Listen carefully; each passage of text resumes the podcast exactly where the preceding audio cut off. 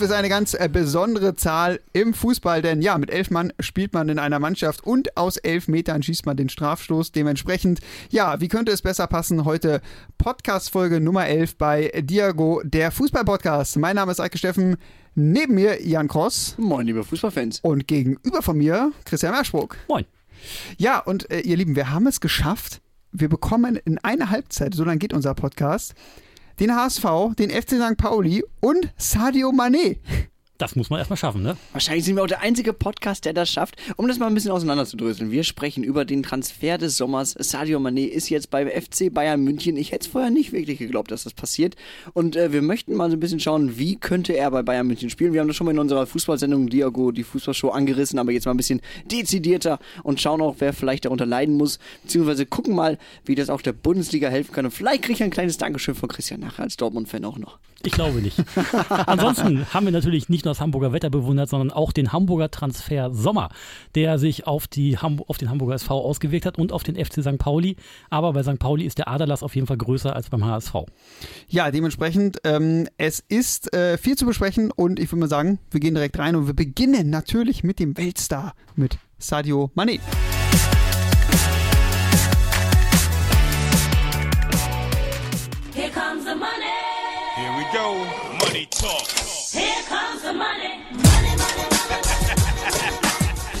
So, und ich muss euch fragen, hört ihr auch immer Mane, Mane, Mane? Also ich höre seit äh, Sadio Mane gewechselt ist zu Bayern nur noch, hier kommt's ne Mane. Und äh, damit sind wir auch schon beim ersten Thema. Sadio Mane ist beim FC Bayern, die ganze Welt spricht darüber und deswegen müssen wir das ja hier auch zu, äh, machen. Wir sind ja quasi dazu verpflichtet. Und ich frage mal ganz frei in die Runde. Eike, was hast du zu dem Transfer? Ja, ich hatte das Gefühl zuletzt, äh, die ganze Bundesliga oder ganz Fußball-Deutschland müsste irgendwie den Bayern zu Füßen liegen, dass endlich mal wieder ein äh, großer Name in die Bundesliga äh, wechselt. Damit ist eigentlich über den Zustand der Bundesliga vieles gesagt. Nein, ich freue mich über den Transfer. In erster Linie freue ich mich, dass der HSV doch nicht aufgestiegen ist, weil das hätte schlimme Folgen für mein Fanherz, wenn Sadio Mané den HSV abschießt. Von daher, ja, ich freue mich darauf. Und Christian, dein, dein BVB-Fan-Herz über den, den Bayern-Neuzugang? Hilft den Bayern auch nicht weiter. Oh, schauen wir mal. Kampfansage. Kampfansage. Da ist jemand hier auf Krawall gewüstet bei unserem neuen Podcast. Christian freut sich schon auf das Duell Schlotterbeck gegen Mané. Da freue ich mich tatsächlich auch schon drauf. Ich glaube, da weint auf jeden Fall einer und das ist nicht Schlotterbeck.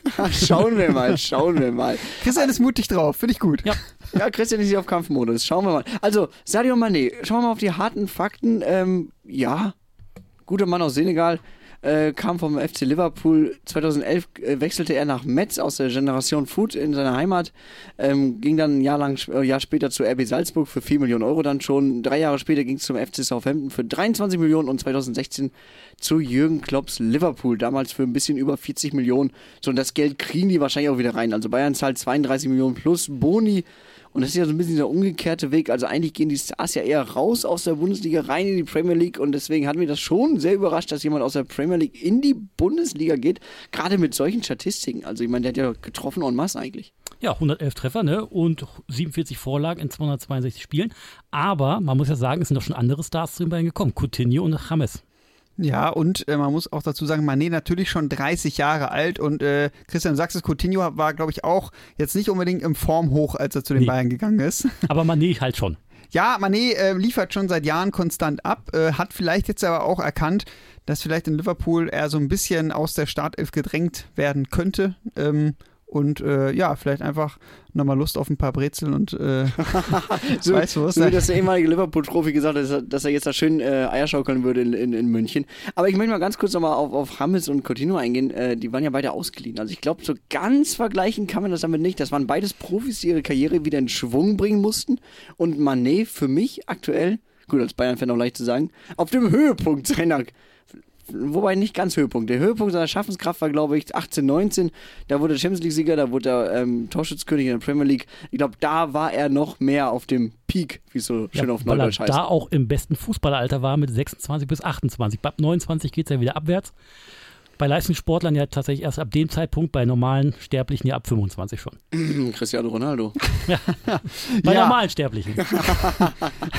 Was man sich als äh, Bayern-Fan oder vielleicht auch als Fußballfan generell natürlich jetzt fragt, ist, äh, Manet zu den Bayern, ähm, ja, wo, wo soll er denn da jetzt eigentlich spielen? Weil, äh, ja, ist ja eigentlich ein Flügelspieler. Ähm, äh, trotzdem, man hat bei den Bayern jetzt so ein bisschen rausgehört, ah, vielleicht plant man auch im Zentrum mit ihm, ne? Also vielleicht hat ihn ja auch gereizt, dass man mit ihm nochmal, dass mit ihm nochmal was Neues probiert. Ja, Also, aber seine Kernkompetenz ist wirklich die des Linksaußen. Also wenn man alle seine Pflichtspiele betrachtet, die er bestritten hat für alle Vereine, hat er wirklich 66 Prozent seiner Pflichtspiele als Linksaußen bestritten.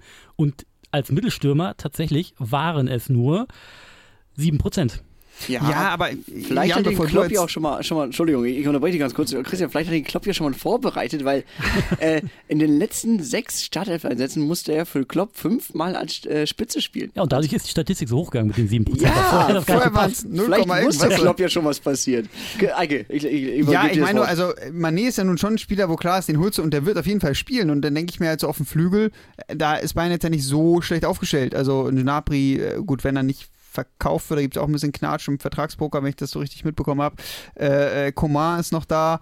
Äh, ja gut, Musiala auch viel im Zentrum gespielt, aber trotzdem hat Bayern ja auf den Flügeln schon äh, ja einiges geparkt. Und äh, deswegen, ich kann mir irgendwie schon vorstellen, dass der dass man ihn zumindest im Zentrum ausprobiert. Vielleicht funktioniert es auch nicht, aber ich glaube, gegen die Hälfte der Bundesliga kannst du auch mit Manet vorne drin spielen, das funktioniert. Also, Ja, wir können ja mal gucken, welche Option Nagelsmann denn mit Mané hat. Ich würde sagen, wir haben drei. Also wenn man einen klassischen 4-2-3-1 spielt und Lewandowski bleibt, wird er wahrscheinlich oder sehr wahrscheinlich den linken Flügelpart bekleiden und Lewandowski eben den Mittelstürmer. Wenn Lewandowski halt geht, könnte es halt aber auch so eine Dreier- oder Triumvirat sein mit Komar, Nabri, Sané und eben Mané. Genau. Also ich sag mal, dieses 4-3-3, das Liverpool-Modell, ne, das könnte halt auch wirklich funktionieren. Dann hätte man aber halt auch keine Kante, weil Manet zum Beispiel ist ja auch 11 cm kleiner als Lewandowski. Eine dritte Option wäre noch, ähm, ja, eine Doppelspitze zu spielen. Müsste natürlich aber auch Lewandowski bleiben oder Nachfolger X dazukommen. Oder Choupo-Moting performt mal richtig. Oh, ich glaube ja echt, so oft kannst du den gar nicht anschießen, dass das eine wirklich ernstzunehmende Option wird. Also, und dann diesem, ja, Doppelspitze, ja, Raute. der Ab hat man ja ne? ärgerlicherweise verkauft. Der wäre sonst vielleicht noch eine. Der wäre ja vielleicht noch eine Option, aber dafür ist ja Joshua Sexy wieder da. Ach, der ist zurück. Der ist so. noch, noch wieder da. Also da, wo wir gerade aufnehmen, ist er noch da. Ich weiß nicht, ob da, wo wir jetzt live sind, ob er da noch da ist. Ja, also ich glaube, ja, das hängt jetzt auch ein bisschen an Lewandowski. Ne? Jan, ich weiß nicht, wie du es einschätzt. Bleibt Lewandowski oder geht er? Tendenz, ich würde sagen, am Ende, erfahrungsgemäß, auch wenn die Bayern das vielleicht gar nicht kennen, aber am Ende hat der Spieler meistens bekommt er seinen Willen. Das ist nun mal in 95% aller Fälle so, also kann ich mir nicht vorstellen, dass Lewandowski bleibt. Ich glaube, die bleiben hart. Also wenn, Das die, kann wenn, ja wenn sein, Barca jetzt nicht noch unfassbar nachbessert, dann sagt sich Bayern, du die 40 Millionen, die holen wir ansatzweise mit dem rein, was der uns bringt. Wenn Lewandowski nochmal genauso performt, wenn er natürlich keinen Bock hat. Und das kannst du als Verein nicht beeinflussen. Du kannst ihn ja nicht, äh, kannst ja nicht sagen, nö, nö, nö, äh, Robert, du hast jetzt zu machen. Also, Ja, und ich glaube, das Bayern ist auch das Problem. Die haben jetzt auch nicht so mehr die Portokasse, dass sie sagen, okay, wir behalten Lewandowski und holen uns trotzdem noch einen zweiten Topstürmer. Also du müsstest ja auch schon irgendwie Geld generieren, wenn du ihn jetzt ersetzen möchtest. Barca hat ja nachgebessert. Angeblich auf Angeblich. 40 Millionen plus X. Ja, und Uli Hoeneß hat gleich schon gesagt, die Nachbesserungen können sich dahin stecken, wo die Sonne niemals scheint. Ja, aber- also ich bin gespannt, was da passiert Aber in den Uli nächsten Hoeneß hat ja nichts mehr zu sagen, theoretisch. offiziell. Offiziell nicht mal. Uli Hoeneß ist sein ein bisschen wie der liebe. Gott. Ne? Ist, ähm, ja, auch nicht, äh, ja, in auch keiner offiziellen Funktion trotzdem gutes Image. Also, ähm, von daher, äh, ja, es hängt vielleicht jetzt tatsächlich, das ist jetzt sehr spekulativ, natürlich an Lewandowski, weil wenn er geht, kann ich mir ihn, also Mané schon im Zentrum vorstellen. Wenn er bleibt, klar, Mané wird dann spielen wollen und Lewandowski auch. Dementsprechend wird man ja irgendwie beide in, in die Startelf bauen. Dementsprechend würde Mané dann, Christian, wie du sagst, wahrscheinlich auf dem Flügel landen.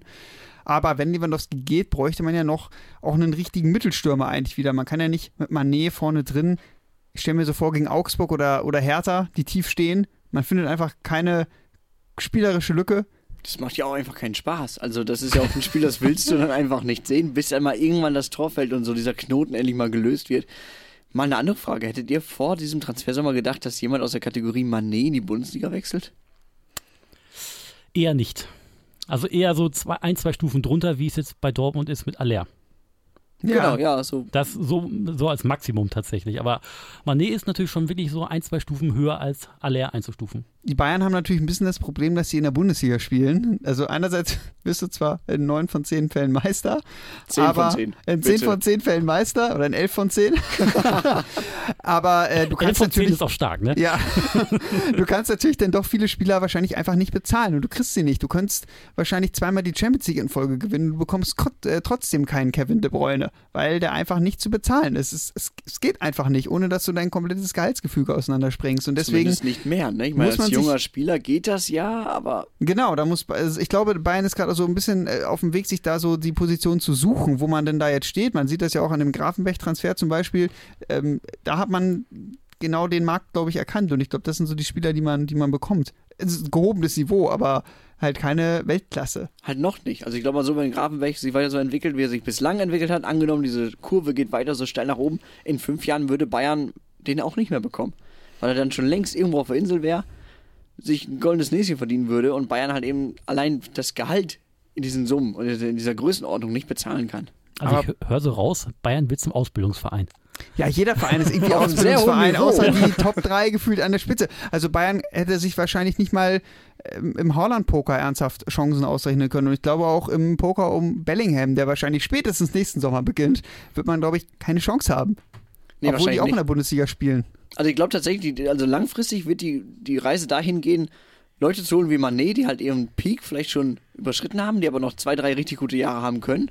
Und halt eben junge Leute aus den Niederlanden, sei es von Red Bull Salzburg, sei es äh, aus, aus einer anderen Liga, wo man sagt, okay, da kommt jemand hoch. Portugal vielleicht auch. Portugal, ja. Portugal zum Beispiel, ja, vielleicht, vielleicht auch noch ein junger Mann aus Spanien, der halt eben nicht direkt zu Barca oder, oder Real wechselt, ähm, weil er sich mehr Spielzeit zum Beispiel bei München, bei Bayern München erhofft.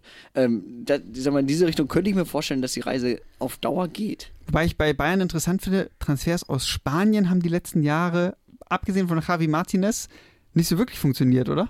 Auch gerade die teuren, also Xabi Alonso. Xabi Alonso, Xabi Alonso mag noch geklappt haben, Weltklasse, aber, ich glaube, der ähm, hat auch viel davon gezerrt, weil es einfach Xabi Alonso ist. Also geilster Typ der Welt.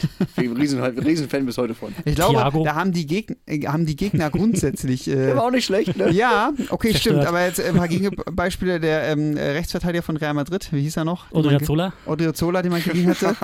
Ich habe den Namen schon wieder vergessen, wer ich bin. Ja, er durfte zweimal mitspielen. und ähm, Marc Rocker. Rocker, auch nicht. Aber äh, da hat Brazzo jetzt ja Weltklasse-Arbeit geleistet, mit Gewinn verkauft. okay, muss man ihn anrechnen. Coutinho übrigens hat ja auch nicht äh, wirklich funktioniert. Nee, Coutinho Also, Rames hat auch Ich muss hier gerade ein bisschen meine Ehre retten, weil Christian gerade an, an dieser Ehre sehr gesägt hat. recht erfolgreich. Aber sogar. glücklicherweise kommt Mané ja nicht aus Spanien. Ja, Gott sei Dank. Aber er kommt ja aus England und dieser Weg ist ja auch äußerst ungewöhnlich. Also ein Profi aus England in die Bundesliga, wenn er jetzt kein Nachwuchsspieler ist oder komplett abgehalftert oder halt eben kein Superstar. Glaubt ihr, der Mané könnte einen Effekt haben, wenn er jetzt gut funktioniert, dass, dass das so ein dass er so eine Art Vorbild wird, dass andere Spieler oder Spielerberater vielleicht auch erkennen, na, bei den Bayern, wenn ich einen Topspieler nochmal unterbringen muss für zwei, drei Jahre, also ich glaube, dass er so eine glaub, Signalwirkung darauf, haben ich glaube, könnte. darauf bauen die tatsächlich. Das ist so, ein- so ein bisschen, äh, also wenn das funktioniert, dann ist das natürlich eine Vorbildfunktion zu sagen, okay, hier kannst du nochmal zwei, drei Jahre richtig gut spielen, du kannst gut verdienen und du kannst halt auch, also offensiv oder, oder halt eben auch erfolgreich vorne mitspielen, gerade im Bereich Champions League. Und Sadio Mané, du hast es ja vorhin schon gesagt, Christian, er ist ja auch so ein bisschen, ich will jetzt nicht sagen Abstellgleis, aber Liverpool hat schon mal vorgesorgt. Ja. Es waren junge Leute da, die auch mit viel Speed kommen. Mané läuft ja auch über 34 km/h schnell. Das heißt, das ist so eins seiner, seiner Signature Moves, richtig schnell zu sein. Und da hat Liverpool ja schon mal vorgesorgt. Und ich kann mir gut vorstellen, dass die Reise dahin geht, dass, dass Bayern den, den Agenten zeigen möchte, hier ist Platz für euch. Ja, aber, so auch, hart wie das klingt. aber auch nur bei Bayern in der Bundesliga. Ich glaube, alle anderen können das nicht mitmachen. Es können nur die Bayern. Nein, ich glaube auch nicht, dass Bayern sich noch einen zweiten Kaliber Mané neben Mané in den Kader stellen könnte. Nee, das das wäre auch zu teuer. Also es ist schon äh, eine sehr verzwickte Situation mit der Bundesliga aktuell, muss man einfach sagen. Es ist nicht so einfach, weil man kriegt nicht die Stars, wie es vielleicht schon mal war. Ich meine, Bundesliga war jetzt nie das, das Starbecken in Nee, dem das Sinne. nicht. Aber es war, glaube ich, schon mal wesentlich einfacher. Ja, also wenn ich mal so ein paar Jahre zurückdenke, wo auch noch ein Ian Robben gespielt hat, ein Franck Ribéry, Luca Toni, das war gut, Luca Toni auch im Spätherbst seiner Karriere oder im Herbst zumindest, aber Ja, war im ja auch ein Topstar zu der Zeit damals. Ich dachte, er sagt jetzt Van Nistelrooy. Ja, Van Nistelrooy und Raoul, wobei da war es wirklich der Spätherbst, aber auch die haben ja noch abgeliefert in der Bundesliga. Und die also, sind zu Vereinen gegangen, die halt nicht Bayern München Das sind. stimmt, ja. Das muss man ja dazu sagen. Also damals war es erschwinglich für Vereine wie Schalke oder ein HSV, einen, einen Spieler von ich sag mal, Marke Weltklasse oder ehemals Weltklasse zu holen. Das würde ja keiner mehr heutzutage schaffen, außer die Bayern. Also da schwierig wahrscheinlich, ja. bin ich d'accord, ja. Einfach weil diese Gehaltsanforderungen auch so exorbitant hoch sind, dass es einfach unrealistisch ist, dass jemand das bezahlen könnte. Und natürlich alle Vereine eben nicht äh, großartige äh, Investoren oder Sponsoren in der Hinter- Hinterhand haben, wie es zum Beispiel jetzt bei, ähm, wer hat denn jetzt das Scheichtum verpflichtet? ähm, Newcastle. genau, bei Newcastle. So, ja. Ich dachte gerade, welcher der ganzen Clubs meinst du jetzt? Ja, das ist natürlich noch ein erschwerendes Argument in der, in, mit der Bundesliga, dass natürlich Geld das Riesenproblem ist. Gäbe es natürlich mehr Geld, könnte man jetzt einen Riesenfass aufmachen über 50 plus 1, aber klar, gäbe es mehr Geld auf dem Bundesligamarkt, würde sich das wahrscheinlich auch schnell ändern, dass man Topspieler reinbekommen würde. Wie, inwiefern das nachhaltig ist, ist dann nochmal äh, eine andere Diskussion. Gut, aber, aber äh, mal kurz, kurz in, die, in die Runde ge, äh, geworfen, weil das Thema 50 plus 1 ja auch immer wieder ein Diskussionsthema ist. Ich bin ganz ehrlich, ich fliege lieber im Viertel- oder Halbfinale der Champions League raus, als dass mein Verein von einem, einem einer Gruppe finanziell besessen wird, deren Volkssport Köpfen ist. Ja. Bin ich ganz ehrlich. Da gucke ich lieber Frankfurt in der Europa Conference League. Oder Europa League, Entschuldigung, Europa League. Europa League. Ja, ja. Oder Köln hat jetzt in der Conference League. Ja, So ein Eike verkauft ja. jetzt seine Seele oder? Ähm, nee, ich, äh, ja, also das klingt immer komisch, aber zum Beispiel, wenn ich natürlich einen Klaus-Michael Kühne beim HSV sehe, der ja auch HSV-Fan ist, also der beteiligt sich ja nicht aus einem, wahrscheinlich möchte er auch Geld verdienen, ja, aber er hat ja eine emotionale Verbindung zu diesem Verein. Kann man auch kritisieren und ist auch vieles schlecht gelaufen, aber ist ja nochmal was anderes, als wenn du irgendeinen äh, ja, arabischen äh, Scheich dort drin hast, der diesen Verein genauso schnell aufnimmt, wie er ihn wieder wegwerfen kann. Und äh, über diese, ich glaube, ich, also man hat ja so Bilder gesehen, wie Newcastle-Fans richtig gejubelt haben und zu Chelsea-Fans rübergerufen haben, wir sind jetzt reicher als ihr. Äh, und wir kaufen euch jetzt Irrsinn. kaputt. Also da, das, da fehlt mir dann ehrlich gesagt der Bezug zu. Also da, Ja, das ist oder wenn man, auf die, wenn man auf Menu guckt mit der Glazer-Familie aus, aus den USA, die diesen Verein aufgekauft hat, die Schulden überschrieben haben und im Endeffekt einfach nur die Rendite aus diesem Verein ziehen. Also wie so ein Blutsauger das Leben aus diesem Verein ziehen und dieser Verein einfach Jahr für Jahr schlechter wird, was nicht nur an den Glazers liegt, aber halt auch an den Voraussetzungen, die da geschaffen werden durch diese Familie. Also es ist schon, naja. Und vielleicht, um das noch abzuschließen, wenn natürlich dieser Markt so geöffnet wird für Investoren, äh, alle Vereine denken ja, oder der Gedanke ist ja, dass man als Verein dann erfolgreicher wird. Aber wenn das alle Vereine machen können in der Bundesliga, ihr, ihr sich öffnen für Investoren, es werden ja trotzdem am Ende nur einer Meister und äh, vier in der Champions League spielen. Also dementsprechend, ähm, klar gibt es mehr Geld auf dem Markt und kriegst vielleicht mehr Topspieler rein, aber das heißt ja nicht, dass jeder Verein erfolgreicher wird. Das geht ja gar nicht. Nee, das würde nachher irgend so ein Wettrüsten werden. Wie Absolut. gut, dass Bayern keine Verbindung zu so Staaten wie Katar hat. Wollte ich mal kurz reinwerfen in die Runde. Ah, ja, du machst dir direkt das nächste Thema gefühlt auf, aber dafür fehlt uns, äh, fehlt uns die Zeit. Ähm, aber ich höre bei dir raus, du freust dich auf Mané.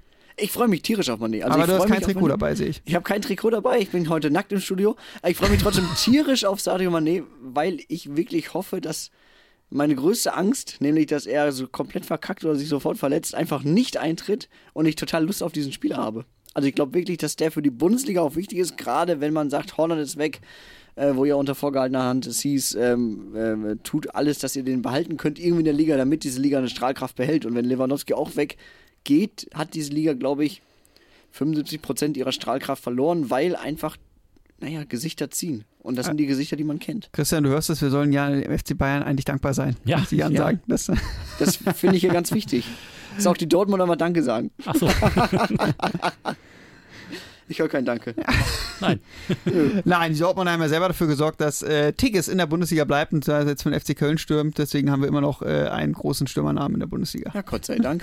Nein, aber seid ihr anderer Meinung, dass, dass, dass, man, oder dass Mané die Liga nicht unterstützt in der Vermarktung? Doch, das ist gut, aber also ich, ja, es muss ja auch der Anspruch von Bayern sein, gute Spieler zu holen. Deswegen finde ich das ein bisschen übertrieben, da jetzt irgendwie eine, große Jubel gegenüber dem Nein, Bayern nein. auszubrechen. Aber klar, es ist, äh, es ist ein cooler Transfer. Also Aber ich, ich habe mal, ich hab mal auf einem, auf einem Langstreckenrückflug eine ziemlich, ziemlich, ziemlich sehr, sehr langweilige Bundesliga äh, Promo Live-Video-Show gesehen im Flugzeug, äh, von so einem ganz schlechten Ami-Kommentator eingesprochen. Und im Endeffekt waren es nur Gesichter. Es waren nur geile Tore und Gesichter. Wo ich dachte, wow, krass, so viele geile Tore in der Bundesliga. Es muss die beste Liga der Welt sein. Diese halt Bundesliga-Clips habe ich tatsächlich auch schon mal gesehen im oh, Flugzeug dachte, fürchterlich. Ich bin eingeschlafen irgendwann. ich dachte, was ist diese Bundesliga? Wieso kenne ich diese Weltliga nicht, die dort äh, gezeigt wird? Also es sieht total shiny aus und es wird halt komplett an Gesichtern, an Geschichten von diesen Spielern aufgezogen. Äh, war ein sehr schönes Entspannungsprogramm tatsächlich nach Dunkirk. Also wenn, wenn man im Flugzeug fliegt und sich dann einen Film anguckt, wo lauter Flugzeuge abgeschossen werden und abstürzen, schlechte Idee. Danach die Bundesliga-Reportage, toll. Toll, toll, toll. Total entspannt, du bist sofort am Schlafen. Herrlich. Ja, dann hoffen wir mal, dass Maneda in Zukunft äh, für sorgen wird, dass diese Reportagen doch etwas spannender werden. Ja, schauen wir mal, auf jeden Fall wird Manet drin auftauchen. Apropos abstürzen. Eike, Wir stürzen jetzt auch ab, der meinst du? HSV.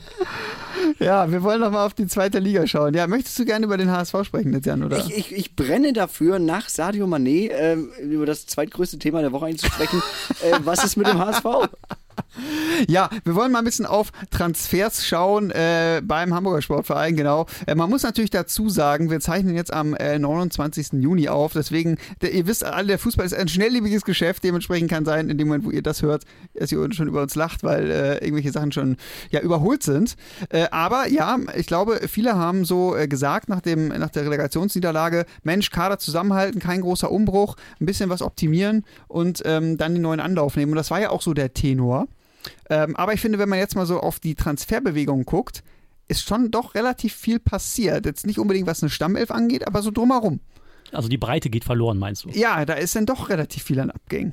Ja, wir, wir gucken einfach mal. Ne? Also Frankfurt hat sich ja Farid Alidou gesichert, das war ja schon klar. Also es war ja, der Abgang war ja schon in Zement gemeißelt, als äh, im Januar bekannt gegeben wurde.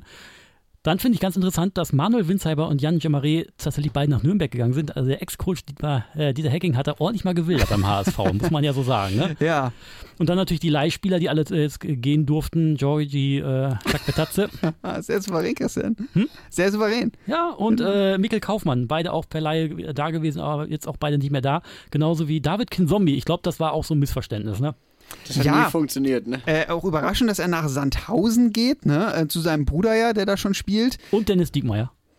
Und Dennis Diekmeyer, ja, das stimmt. Äh, äh, Glaube ich, ja, gab vielleicht tatsächlich entweder keinen anderen Markt für Zombie oder er wollte irgendwie zu seinem Bruder oder wollte irgendwo hin, wo er spielen kann. Hat Dennis Diekmeyer nicht lauter Kinder, die mit D anfangen? Ja.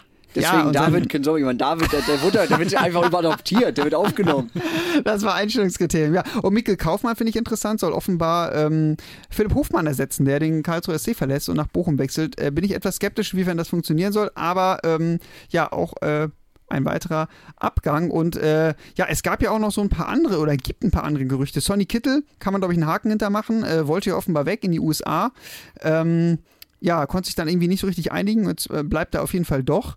Ähm, äh, ja, war auch so ein bisschen schwierig so im Umfeld. Ne? Gab doch den einen oder anderen HSV-Fan, den das doch etwas gefreut hat, dass Kittel geht, weil er so ein bisschen das Symbol dafür war, wenn es am Ende der Saison nicht funktioniert hat. Ähm, ich muss persönlich sagen, ich freue mich eigentlich, dass er geblieben ist, weil es hätte nur rund eine Million Ablöse gegeben, weil er auch nur noch einen Vertrag hat. Und die Statistik von Kittel ist ja schon sehr beeindruckend. 94 Spiele und ähm, ja, 29 Tore, 31 Vorlagen. Also ähm, das hatte zu Bundesliga-Zeiten beim HSV übrigens nur Raphael van der Vaart, solche Werte. Ja, und der wurde ja auch so ein bisschen konträr abgegeben, ne? Da ist ja auch, ich sag mal, in großen Teilen verehrt und manche waren ja noch ganz froh, dass er weg ist. Ja. Ja, Halbgötter im weißen Kittel. Schauen wir mal, äh, wie er sich nächstes Jahr was, noch so. was sind denn das für Sprüche hier? Ja, aber Kittel muss man natürlich sagen, ja, gegen größere Clubs in der zweiten Liga ist er dann gerade in der Schussphase häufiger untergetaucht. Aber ich denke mir so, gut, er garantiert dir 10 Tore und 15 Vorlagen so um den Dreh pro Saison. Wenn er es gegen die Schwachen macht, ja, es sind auch Tore und Vorlagen. Also äh, nehme ich ja trotzdem. Würde ich auch sagen, auf jeden Fall mitnehmen. Wie ist das mit den paar Millionchen für Joscha Wagnermann, die VfB Stuttgart bietet? Also der HSV will ja 6 bis 7 angeblich. Ähm, Bochum bietet wohl so 3 bis 4. Stuttgart meinst du? Äh, Stuttgart. Wie komme ich von Bochum? Stuttgart bietet so 3 bis 4. Nehmen oder lassen? Nehmen auf jeden Fall. Also, ähm, weil ich glaube, Wagnermann ist verzichtbar. Der macht ja auch äh, gefühlt nur 15 Spiele pro Jahr, weil er wieder verletzt ist. Und er hat halt noch diesen Status Talent. Und äh, ich glaube, in dem Moment, wo er irgendwie etwas älter wird äh, und diese Verletzungsanfälligkeit wird, glaube ich, nicht weggehen, äh, kriegst du tendenziell eher noch weniger. Und nächsten Sommer hätte man das Problem, dass er nur noch einen Vertrag hat. Dementsprechend, äh, auch wenn der HSV sich da angeblich ja in einer sehr komfortablen Situation sieht, muss eigentlich schon das Ziel sein, ihn diesen Sommer zu verkaufen. Man braucht ja auch Geld, um den Kader dann noch etwas zu optimieren. Und ja, ich glaube, wenn man mal auf die Transfers bisher guckt, ähm, da ist so ein bisschen was für die Breite passiert. Ne? Matteo Raab hat man aus Kaiserslautern geholt. Kannte ich vorher gar nicht, aber ähm, Verstehe ich auch nicht, weil der war der Stammtorwart, ist mit Lautern aufgestiegen und geht jetzt einfach zum Konkurrenten, um da erstmal eventuell die Nummer zwei zu sein. Also ich das glaube ziemlich sicher, die Nummer zwei zu sein. Ja. hätte ich jetzt nicht erwartet. hätte ich nicht erwartet. glaube ich, die meisten zu Null Spieler in der dritten Liga und ich glaube, nach Kickernoten war auch der beste Torhüter der dritten Liga. So ungefähr, ja. Ähm, und äh, ich kann mir vorstellen, dass es schon einen Plan mit ihm gibt. Also den, äh, er kommt ja, weil er den Torwarttrainer kennt, noch aus Kaiserslauterner Zeiten. Ähm, wahrscheinlich dieses Jahr Nummer zwei und nächstes Jahr wird er wahrscheinlich angreifen, weil dann Heuer Fernandes in sein letztes Vertragsjahr geht. Äh, Also irgendeine Perspektive muss man ihm ja aufgezeigt haben. Also ich kann mir nicht vorstellen, dass er beim HSV so viel Geld verdient, dass er sagt, es lohnt sich mit 23 Jahren sich auf die Bank zu setzen. Vielleicht haben sie ihm zehn Spiele versprochen pro Saison. Das hat bei Nübel auch nicht funktioniert. Ja, aber die anderen Spieler, klar, Philipp Bilbia hat man geholt aus äh, Ingolstadt, hat dort äh, sieben Tore und zwei Vorlagen gegeben, war, glaube ich, gefühlt damit an 40 Prozent aller Ingolstädter Tore beteiligt. ungefähr, ne? Sind ja auch glorreich abgestiegen. ähm, ja, variabler Offensivspieler, relativ groß, könnte auch, denke ich, so als hängende Spitze spielen. Ähm, und dann hat man halt noch Laszlo Benesch geholt aus Gladbach. Ähm, Das finde ich den riskantesten Transfer, glaube ich. hat es in Gladbach nicht geschafft, den Durchbruch, aber ich denke mir so, wenn er ihn da geschafft hätte, wäre er auch niemals in die zweite Liga gekommen. Ähm, Ja, ich meine, sie haben ja schon zweimal verliehen, ne? Also er wurde ja verliehen zu Kiel und wohin noch? nach Augsburg ein halbes Augsburg, Jahr, stimmt. genau. Hat bei beiden Stationen so semi gut gemacht, glaube ich. Also ich glaube in Kiel mit ganz guten Ansätzen, hat er auch schon mit Trainer Tim In Walter Kiel war er Stammspieler zusammengearbeitet. tatsächlich, ja. Stammspieler. ja. Ja, dann, dann kann doch nichts schief gehen, oder? kennt Tim Walter und viele Gladbacher ihn ja ähm, doch als sehr positiv oder sehr positiv beschrieben. Also gibt es keine ähm, großen ähm, Ärgernisse darüber, dass er geht. Aber klar, der, ähm, das ist schon ein bisschen risikobehaftet, der Transfer. Ähm, genauso eigentlich auch wie Königsdörfer, den man aus Dresden geholt hat, 20 Jahre jung, deutsche U21-Nationalspieler. Ähm, hat in Dresden fünf Tore und fünf Vorlagen und ich glaube, Christian, äh, ähnlich wie Bilbia in Ingolstadt, auch gefühlt an äh, 40 Prozent der Dresdner Tore beteiligt. So ungefähr, ja. Würde ich auch so sehen. Ähm, ja, ist ein Rechtsaußen, wobei er ist jetzt nicht unbedingt der Dribbler auf engen Raum, sondern eher einer, der so, ja, so ein bisschen frei sich bewegt als zweite Spitze. Ähm, was auffällt, finde ich, Benesch ist mit 24 Jahren der Älteste. Also man sieht, es sind auch alles wieder junge Spieler bisher. Ähm, ja, da bin ich mal gespannt, was noch kommt, weil Es könnte ja noch ein älterer dazukommen. Ne? Also wenn, wenn Jean-Luc Dompe dazukommt, ein äh, 26-jähriger Franzose, aktuell bei Schulte Wacherem in Belgien unter Vertrag. Ich hoffe, ich habe das einigermaßen richtig ausgesprochen. in der vergangenen Saison mit 14 Vorlagen, ähm, zwei Tore in 32 Spielen, jetzt nicht die schlechteste Bilanz. Er ist aber nicht Prio 1. Eigentlich möchte man Emir Sahiti holen. Ja, und da war ja heute das Ablösespiel, theoretisch. Theoretisch, stimmt. Gegen Hajduk Split. 2 zu 2 ist übrigens ausgegangen. Ja, ähm, er gilt wohl als Topkandidat, kann auf beiden Flügeln spielen. Ähm, äh, fünf Tore, vier Vorlagen letztes Jahr, war auch schon in Hamburg tatsächlich. Also er hat vom Verein schon das Go bekommen, mit dem HSV zu verhandeln. Dann denke ich mir, da ist offenbar von beiden Seiten irgendwie eine Bereitschaft da. Aber ja, es geht wohl zwischen drei und vier Millionen Ablöse, die Split äh, haben möchte. Und sind wir ganz ehrlich, das für einen Zweitligisten dann doch ein bisschen viel Geld. Deswegen kann ich mir vorstellen, dass das ein Geduldsspiel wird. Ähm, aber ich bin mir sicher, dass für einen Flügel auf jeden Fall noch ein Topspieler kommt. Also, und äh, Dompe war vor, ich glaube, über zwei Wochen schon in Hamburg hier. Wenn man den unbedingt gewollt hätte, der hat nur noch ein Jahr Vertrag, ich glaube, dann hätte man ihn geholt. Also, ich glaube, wegen Sahiti, die treffen sich bei 2,5 und dann wird das eingetütet. wie bei Fußballmanager. Ja. ja man entgegen. ja, aber ansonsten, klar, viel hängt natürlich jetzt am Wagnummern-Verkauf auch. Also, ähm, da hoffe ich tatsächlich auf einen Verkauf. Also, nicht, dass ich unbedingt loswerden möchte, aber man braucht halt irgendwie Geld. Also wäre schön, wenn vielleicht Jan Bayern vielleicht nochmal kurz sagen würde, wir wollen vielleicht ihn auch haben, aber möchten ihn gar nicht haben, aber tun so, um Stuttgart ein bisschen unter Druck zu setzen. Aber so aus, aus alter Verbundenheit, in, in Ja. alten, aus alten Europapokaltagen, könnte man es ja machen. Man sucht ja auch noch ein Backup für Robert Glatzel, den Topstürmer, und ähm, ja, einen neuen Rechtsverteidiger sollte Wagnummern gehen. Äh, ja, da wird man jemanden äh, holen. Da gab es auch so zwei Namen, die gehandelt wurde. Einmal Isaac oder Isaac, weiß nicht, Schmidt äh, von St. Gallen, äh, der, wenn man sich das Positionsprofil anguckt, äh, erstmal erstaunt feststellt, okay, der hat in den letzten Jahren Linksverteidiger gespielt, Sechser gespielt, Zehner gespielt und Rechtsverteidiger. Und rechts außen vor allem. Und rechts außen auch, ja. Also er hat irgendwie alles Mögliche äh, gespielt, ist allerdings Rechtsfuß, von daher, der würde auf jeden Fall passen. Und Alfons Samstedt, da soll es auch großes Interesse geben. Ähm, Nationalspieler von Island, Ja. aber sein Verein spielt, glaube ich, aktuell in der Quali um die Champions League. Das kann gut sein, weil die auch mittendrin sind im Ligakampf. Also die machen ja, fangen ja immer so im März an und geht dann bis November. Also der hat, der hat auch noch Vertrag tatsächlich bis zum 31.12. Das ist eine ganz schwere Klausel. Das heißt, theoretisch könnte man sagen, wir kommen die Hinrunde vielleicht so aus und holen ihn dann im Winter ablösefrei. Zum Beispiel. Und er konnte ja mit Bodo Glimt ja auf sich aufmerksam machen in der Europa Conference League. Ja, unter anderem gegen AS Rom im Viertelfinale gespielt. Da aber dann verloren. Ich bin mir auf jeden Fall sicher, dass beim HSV noch vorne was passieren wird, dass man da vielleicht so auf jemanden zockt, der hinten raus bei einem größeren Verein irgendwie nicht zum Zuge kommt. Und äh, so ähnlich war es ja in den letzten Jahren häufiger. Das kennt ihr als Dortmund- und Bayern-Fan nicht. Aber als Zweitligaverein ist es so, ihr müsst euch das vorstellen wie irgendwie so, so ein erlegtes Gnu in der Savanne. Da dürfen erstmal die ganzen Löwen ran, dann kommen irgendwie die Hyänen und bis dann so die Aasgeier ran dürfen, ist nur noch der Rest da. Und so ist es als Zweitligist. Ich Man stelle mir gerade so eine Aasgeil im Kopf von Jonas Bolt vor, das runterstürzt und sich noch versucht, die Zunge zu sichern. so ist es nun mal leider. Und Hallo, die Weichteile sind zuerst weg. Dementsprechend muss man da sich vielleicht noch ein bisschen geduldig zeigen. Aber ja, ähm, ja der Kader ist erstmal nicht schlecht, finde ich. Und das Ziel ist ja ganz klar ausgegeben worden, dass es der Aufstieg dieses Jahr sein soll. Und ähm, ja, bin ich mal gespannt, ob das Kartenhaus zusammenbricht oder. Auch spannend. Ich meine, letzte Saison ist man ja in die Saison gegangen oder in die Spielzeit gegangen, ohne das feste Ziel Aufstieg, zumindest offensiv zu dokumentieren oder zu loszuwerden. Jetzt sagt man auf einmal wieder, ja doch, Aufstieg wäre schon gut. Ich Ja, glaube, es ist halt so ein Prozess, so eine Entwicklung. Letztes Jahr hat man gesagt, wir wollen uns entwickeln, wir wollen was äh, festigen, das hat man getan. Und ich glaube, wenn man letztes Jahr Dritter wurde und man hat gesagt, man möchte sich dieses Jahr verbessern, ähm, äh, ist es halt der Aufstiegsplatz. Ich glaube, es liegt aber auch daran tatsächlich, dass du jetzt nicht solche starken Absteiger hast, wie Bremen und Schalke, sondern tatsächlich nur Bielefeld und Kräuter Fürth runtergekommen sind. Stimmt, gegen hinter Bremen und Schalke kommt man sich natürlich auch ein bisschen verstecken. Genau, und da kannst du jetzt tatsächlich ein bisschen offensiver kommunizieren, dass du vielleicht doch wieder um den Aufstieg mitspielen willst. Ja, ich möchte jetzt Bielefeld oder auch Fürth nicht kleinreden, Nee. weil gerade Bielefeld, wenn die die Mannschaft zusammenhalten, sehe ich die auf jeden Fall vorne mitspielen. Gut, die haben jetzt auch ein paar Leute verloren, aber Aber Bielefeld ist die komplette Abwehr weg. Das wird richtig schwer. und der Torwart. Und der Torwart. Also die haben ganz schön Ader, das zu verkraften. Ähm, genauso wie der glorreiche FC St. Pauli. Aber gewollter Aderlass, muss man ja fast schon gewollter Aderlass. Ja, wir wollen natürlich auch über den zweiten Hamburger Verein in der zweiten Bundesliga noch kurz schnacken.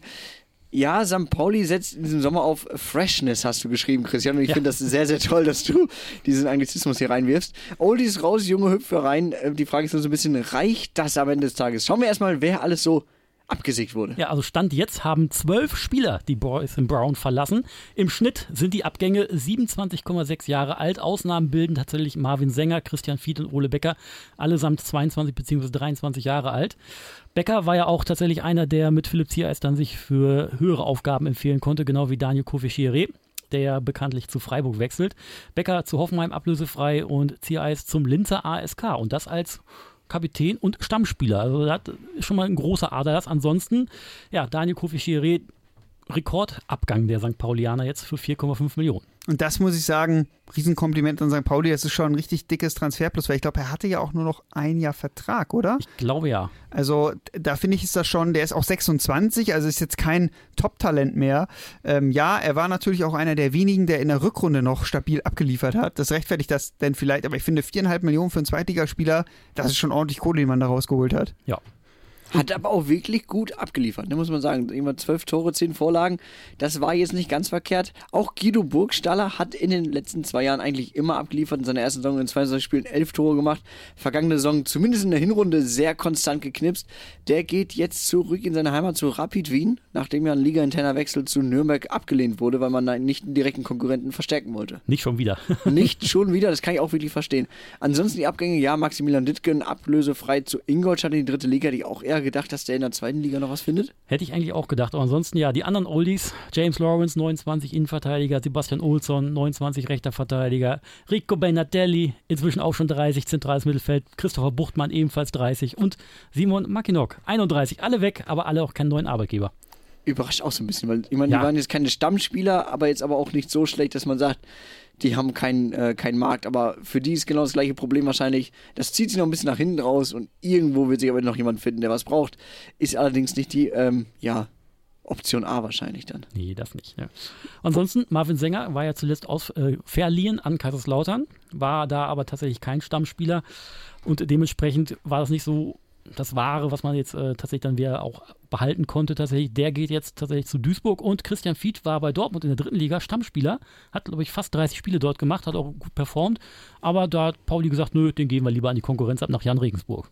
Was ich aber, ich möchte das mal statistisch einmal unterstreichen, wen St. Pauli da verliert.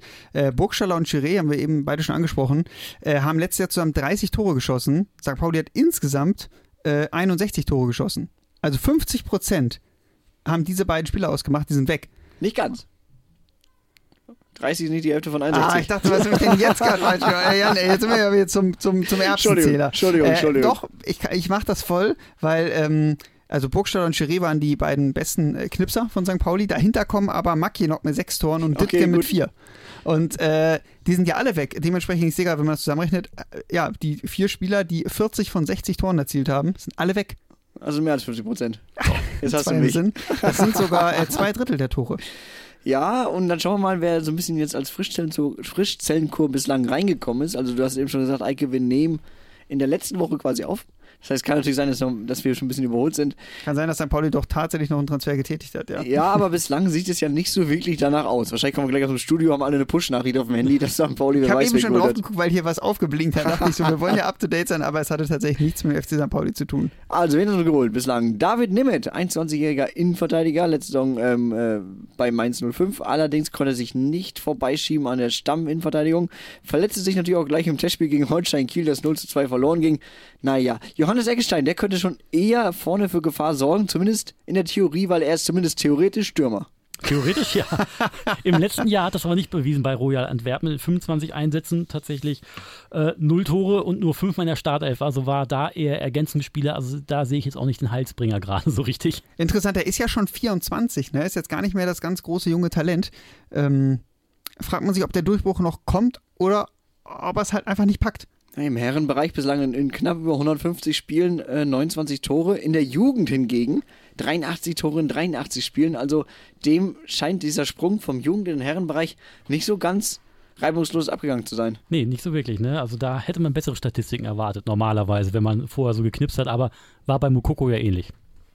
Ja, drei Transfers, die ich wirklich ganz interessant finde. Das ist einmal Saliakas hinten für rechts, weil der ko- kommt aus Griechenland, meines Wissens. Ja. Ähm, und hat, glaube ich, die rechte Seite da ganz schön beackert in den letzten Jahren. Ähm, und ich finde, da hat St. Pauli in den letzten Jahren auch hinten rechts einer gefehlt, so ein Antreiber. Sie hatten zwar hinten rechts immer, ich weiß nicht, ob es Olson war. Olson war es ja meistens. Ja, aber ich finde, Oh, ich find, Zander, da hat ihn, auch gespielt ja. oft. ja, aber da hat ihn einer gefehlt, finde ich, der so Dynamik hat für nach vorne, der, der antreibt, der hinterläuft, der Flanken schlägt. Aber braucht es doch nicht unbedingt, weil Lead Packerade auf links halt schon so polarisiert hat. Das stimmt, aber ich so ein Pendant auf rechts. Ja, aber wenn du, halt, wenn du zwei Offensive hast in der Viererkette, Da muss man dann sich natürlich kritisch. einigen, wer denn nach vorne, Ja. wer denn nach vorne geht. Ne? Ich Ähm, bin besonders gespannt auf ähm, Conor Metcalfe. das war mir klar. Ja. 22-jähriger australischer Nationalspieler. Der, der Transfer war im Winter schon eingetütet. Ich glaube, das wird ganz geil. Du hast mir, glaube ich, auch mal erzählt, dass du gespannt bist auf Saprich Singh, das Bayern ihn geholt hat. Ich bin immer noch gespannt auf Safri Singh tatsächlich.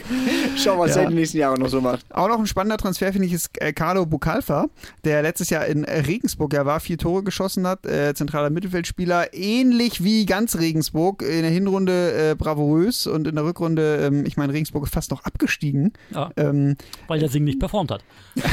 Unter anderem, genau, ja. Ähm, ich glaube, das ist ein Transfer, der ja gut funktionieren könnte. Also gut, gutes Zweitliganiveau, würde ich es mal nennen. Aber einigen wir uns darauf, es fehlt auf jeden Fall noch so ein bisschen Durchschlagskraft für die Offensive, weil jetzt, äh, wo Burgstaller weg ist, wo Chiré weg ist ja.